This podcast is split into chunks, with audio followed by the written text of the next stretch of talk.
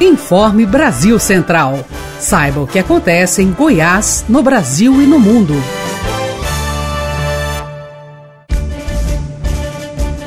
Uma ótima noite de sexta-feira para você que nos acompanha. Sou Guilherme Rigonato e você fica agora com as principais notícias da Agência Brasil Central de Comunicação. O governador inaugura Sala Lilás em Aparecida de Goiânia. Wilton Vieira. A Sala Lilás, na primeira coordenação regional de polícia técnico-científica em Aparecida de Goiânia, tem o objetivo de humanizar ainda mais o serviço de atendimento às mulheres e crianças vítimas de violência, conforme diz o governador Ronaldo Caiado. É uma sala para poder atender na delegacia todas as mulheres que foram agredidas ou estupradas é um local próprio para que ela possa ser examinada e, ao mesmo tempo, com todas as condições para que ela não sofra nenhum grau de constrangimento e possa ali denunciar qualquer pessoa que tenha feito qualquer agressão a ela com toda a estrutura montada. Eu assinei a criação no estado de Goiás de uma delegacia especializada e já nomeei o delegado para única e exclusivamente só vai tratar de um assunto em Goiás. É uma delegacia só para poder prender estuprador no estado de Goiás. Não vou admitir qualquer nível de agressão à mulher, qualquer violência à mulher no meu estado de Goiás. Esse cidadão não vai ficar impune. E agora no Informe Brasil Central com as informações do Mundo Online, Alessandra Souza da ABC Digital. Olá, Alessandra. E aí, Guilherme? O governador Ronaldo Caiado e o presidente da Goinfra, Pedro Salles, lançaram hoje o programa Goiás em Movimento, Eixo Sinalização. O Goiás em Movimento foi criado para manter ações prioritárias e implantar projetos de infraestrutura e obras primordiais. Seu subprograma, também apresentado hoje, tem como objetivo implantar e restaurar a sinalização horizontal, vertical e taxas refletivas das rodovias estaduais. Durante a solenidade foram entregues 10 motocicletas BMW 750, 5 mil cones e 150 cavaletes para o Comando de Policiamento Rodoviário da Polícia Militar. Os veículos e materiais serão utilizados nas operações de policiamento fiscalização e bloqueios rodoviários. Fique por dentro desta e de outras notícias. Acesse abc.go.gov.br. Não esqueça de acompanhar nossas redes sociais: Agência Brasil Central, TV Brasil Central, Rádio Brasil Central AM e RBC FM 90.1. Até semana que vem! Vamos com a participação de Alair de Paula, trazendo todas as informações do mundo do esporte.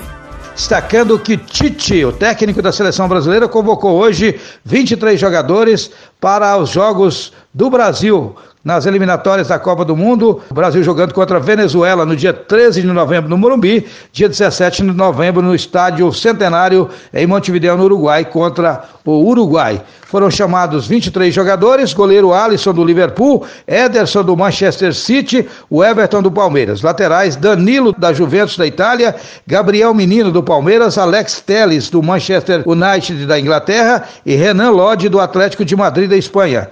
Zagueiros: Éder Militão do Real Madrid, Marquinhos do Paris Saint-Germain da França, Rodrigo Caio do Flamengo e Thiago Silva do Chelsea da Inglaterra. Meio-campistas: Casimiro do Real Madrid, o Douglas Luiz do Aston Villa da Inglaterra, Arthur da Juventus da Itália Everton Ribeiro do Flamengo, Fabinho do Liverpool da Inglaterra e Felipe Coutinho do Barcelona. Atacantes: Everton Cebolinha do Benfica de Portugal, Roberto Firmino do Liverpool da Inglaterra, Gabriel Jesus do Manchester City da Inglaterra, Neymar do Paris Saint-Germain da França, Richarlison do Everton da Inglaterra e Vinícius Júnior do Real Madrid. Brasil, portanto, para dois jogos contra o time da Venezuela no dia 13 de novembro no Morumbi e dia 17 de novembro no Estádio Centenário em Montevideo, no Uruguai, contra o Uruguai.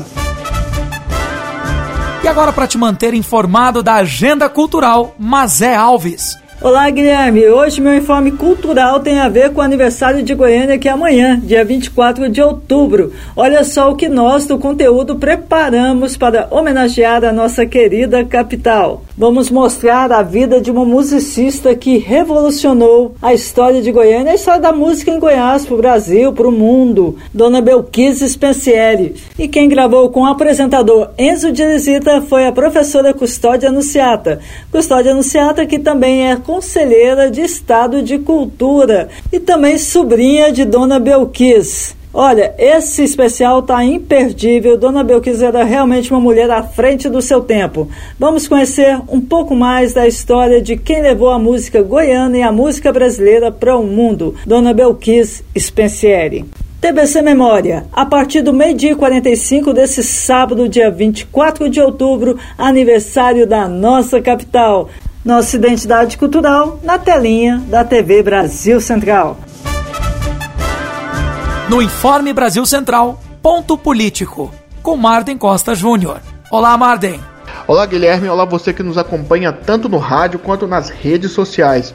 Hoje ocorre o último encontro do primeiro ciclo de debates com os pré-candidatos à Prefeitura de Goiânia. Os debates estão sendo transmitidos pelos veículos da Agência Brasil Central em parceria com a TV Alego. E hoje, sexta-feira, estarão presentes Gustavo Gaer, do Democracia Cristã, Vinícius Gomes, do PCO, Fábio Júnior, da Unidade Popular e ainda o professor Antônio Neto do PCB, um candidato de viés conservador e de direita contra três de viés esquerdista e alguns ligados até mesmo à ideologia comunista. O debate será mediado pelo jornalista Paulo Berengues. Gustavo Gayer, aliás, é o representante do bolsonarismo em Goiânia, ao contrário do candidato do PSL, deputado Major Araújo, e Gustavo Gayer conseguirá demonstrar aos eleitores bolsonaristas o seu potencial? E as candidaturas de esquerda, aliás, sete candidaturas de partidos ligados à esquerda, conseguirão uma unidade no segundo turno ou continuarão isoladas como de costume? Aguardemos os desígnios do tempo, senhor da razão.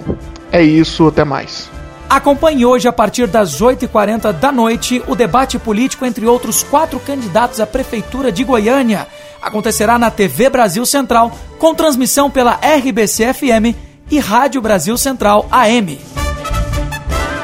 Toda a informação sobre o decreto que determina o retorno das atividades nas escolas infantis com Camila Teixeira. A decisão é da juíza Liva Vaz da Silva, da primeira vara da Fazenda Pública Estadual, e atendeu um pedido de mandado de segurança feito por 29 escolas de educação infantil e fundamental de Goiânia. A magistrada entendeu que não há motivos para não permitir que essas escolas reabram, já que outras atividades econômicas não essenciais já foram autorizadas pela Prefeitura de Goiânia a funcionar. Na decisão, a juíza destacou que se já foi liberada a entrada de crianças menores de 12 anos em estabelecimentos de grande circulação de pessoas, não há justificativa para as crianças não frequentarem as aulas presenciais. Mas na decisão, a Justiça condicionou o retorno híbrido, parte presencial e parte pela internet, e também a adoção de uma série de medidas de segurança e asepsia. Desde segunda-feira, a Prefeitura de Goiânia liberou o retorno das aulas do ensino infantil.